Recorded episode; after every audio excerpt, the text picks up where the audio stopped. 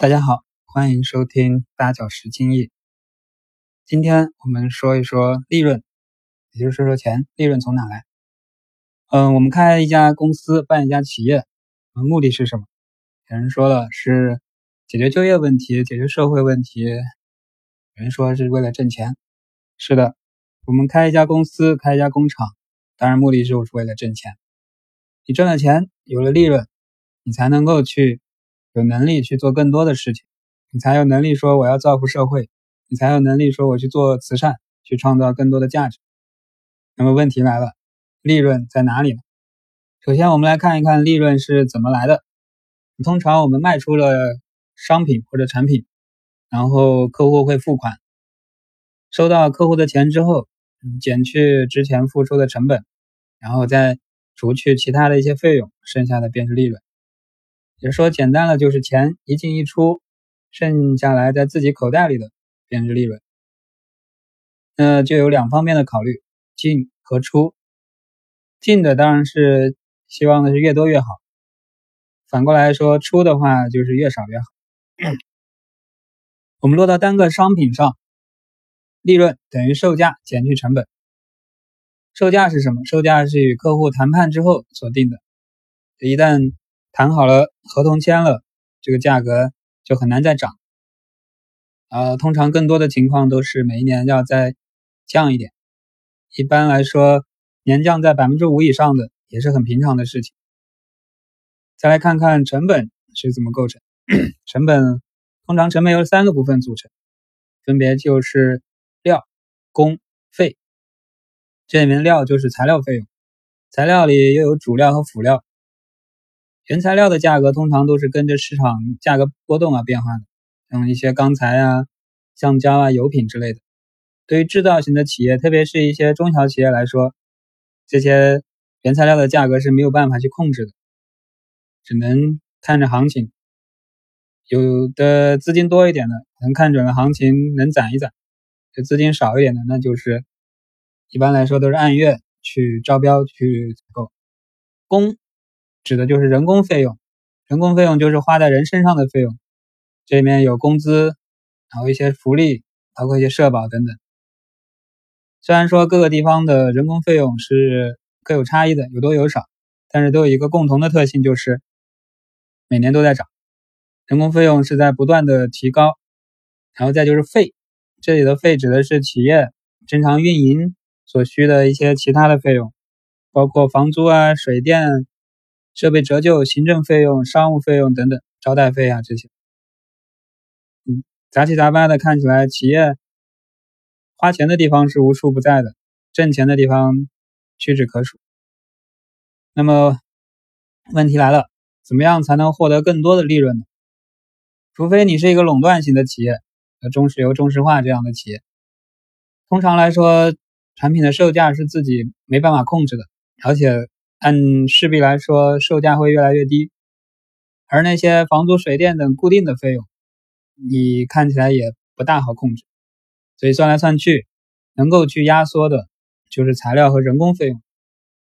我们先看材料费，减少材料费、降低材料费的方法有两种，一种是降低标准，就用便宜的料代替。当然，这种方法来说，无异于搬石头砸自己的脚。风险很大，不是一个长久的制剂。还有另外一种方法，就是投入研发、技术研发，去研究新型的、低成本的、可以替代的这种新的材料。但是研发这个过程是一个耗费人力和财力、物力的事情，一般的中小企业也没有一个很强的实力去支撑这样的一个庞大的工程。所以在材料费用压缩上，一般的企业是没有多少能力去改变现状的。那么问题就回到了人工费用上面，就是现在算来算去，也只有人工费这一块是相对来说比较好下手的，也是可以控制的。但是这一块要怎么做呢？原先的一些地主啊、资本家，他们就是压榨，不停的压榨工人。就是让人拼命的干活，不停的干。要是干得慢的话，就可以拿鞭子抽。所以有一句话说到：“资本家挣的每一分钱里面都有工人的血和汗。可是现在这个时代变了，你现在不能够去压榨，去拿着鞭子去抽了。现在也不没有什么血汗工厂，现在的人也都不是像之前那样的弱势的群体。所以现在的管理者应该从什么样的角度去降低这人工费用呢？这个我们会在后面的一专题去慢慢的去说，今天先不说。那废话了这么多，我们回到主题，利润从哪里来？利润在哪里？其实道理也很简单，同样的成本，你能比别人卖的贵；同样的价格，你能比别人成本低，这利润不就多了吗？但是能不能卖贵，客户说了算；成本能不能低，这就得要自己去做了。你像丰田公司，它能够做到利润比美国的三大汽车公司利润之和还要多，它并不是卖的贵，它卖靠的就是成本的控制，就是降本增效，这是很多企业都喊的比较厉害的一个口号，也是不得不去面对的一个问题。但是要面对避免一个误区，就是。降成本就是节约，就是勒紧裤腰带。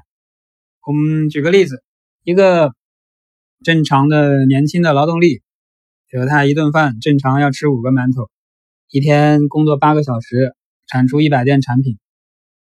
就我们看看什么样是节约，节约的做法是怎么做的？节约就是想办法让这个小伙啊，每顿饭他少吃半个馒头，这不就省出来了吗？但是这样能解决问题吗？这小伙子肯定不乐意啊！你每天都吃不饱，他干不了两天，拍屁股就走。再要么就是，这虽然说半个馒头也不是很影响，但他就就想办法在工作当中就就开始偷懒，是吧？本来一天可以产出一百件产品，但他还是给你干一百件产品，但是莫名其妙的就会多出个三五件的废品。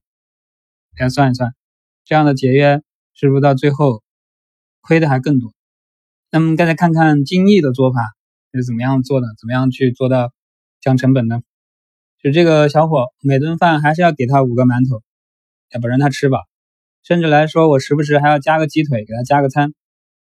但是在工作当中呢，就是通过一些工作 方法的改进，通过质量管控的一些手段的一些应用，一些防错的一些措施的一些应用，让这个小伙每天就八个小时，还是八个小时工作。但是却能干出一百一十件产品，而且这一百一十件是合格的，没有产生废品。大家再算一算，这个账是不是就很清楚了？就一个工人，他的需求和消耗都是有一定的限度的，但是他的产出来说却是有很大的潜力。精力的角度就是去发掘这些潜力，我们用同样的产出、同样的投入，去获得更多的产出。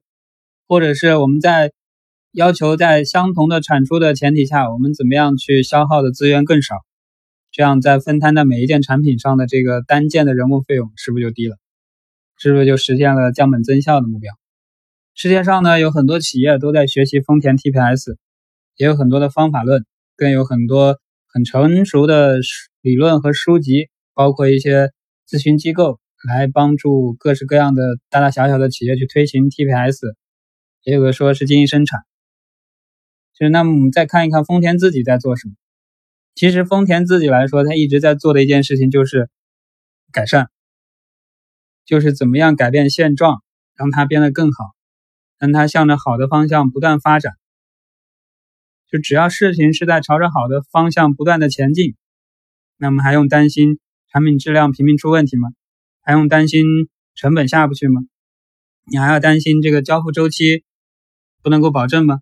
你还会担心客户能不满意吗？